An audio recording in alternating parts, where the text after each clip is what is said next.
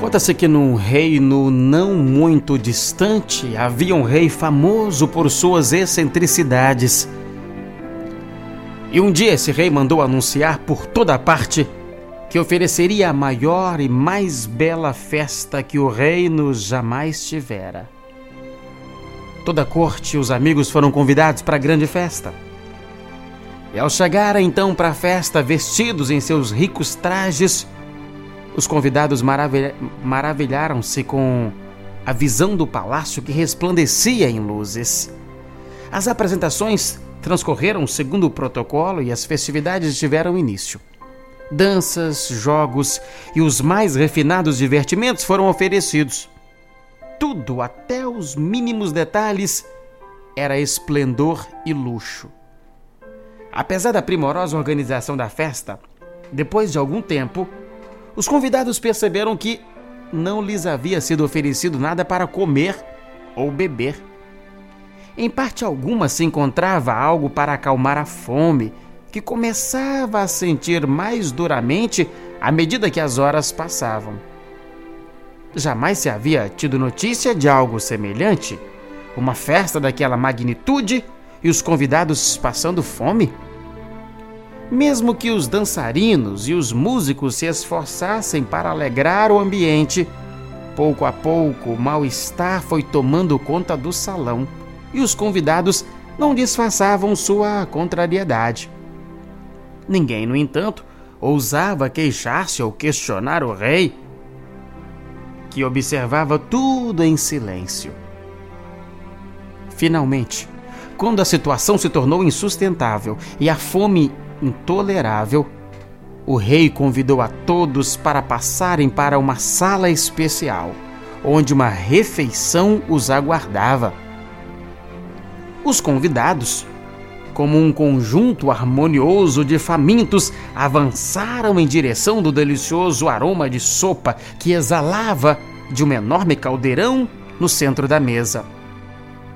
Quiseram se servir mas grande foi a surpresa ao encontrarem ao lado do caldeirão apenas gigantescas colheres de metal, com mais de um metro de comprimento. Nenhum prato, nenhuma tigela, nenhuma outra colher eram oferecidos, apenas aqueles talheres gigantes com cabos enormes com mais de um metro de comprimento. Os cabos desmensurados não permitiam que o braço levasse à boca o caldo suculento e impossível segurar as escaldantes colheres, a não ser por uma pequena haste de madeira em sua extremidade.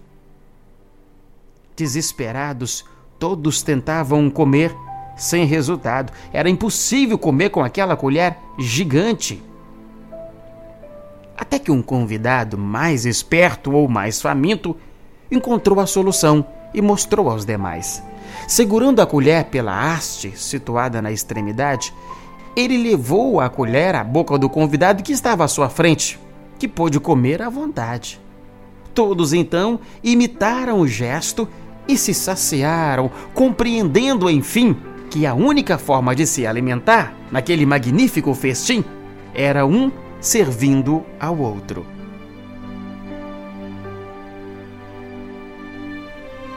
Não acredite que você é capaz de viver isolado.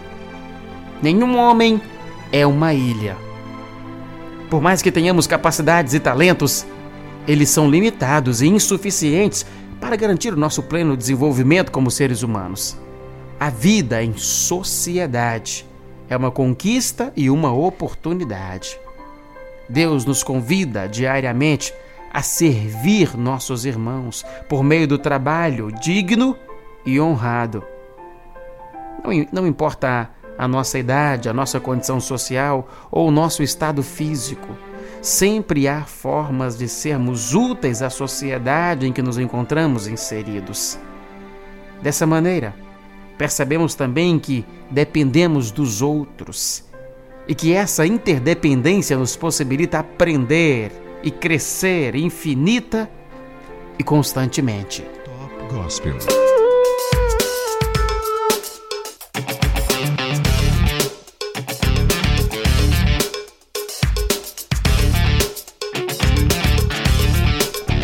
frase do dia para você parar e pensar comigo é sobre amizade. E é um provérbio popular. Qual é o significado de amizade? A origem da palavra amizade é incerta. Isso provavelmente porque tão antiga quanto o ser humano ela é, né? Há quem considere que provém do latim amicus, que é derivado da palavra amore. Hoje, no entanto, a palavra amigo consta em todos os dicionários como um sinônimo da virtude maior do ser humano em seus relacionamentos afetivos. Sobre amizade, o provérbio popular diz: Nunca foi um bom amigo quem por pouco quebrou a amizade.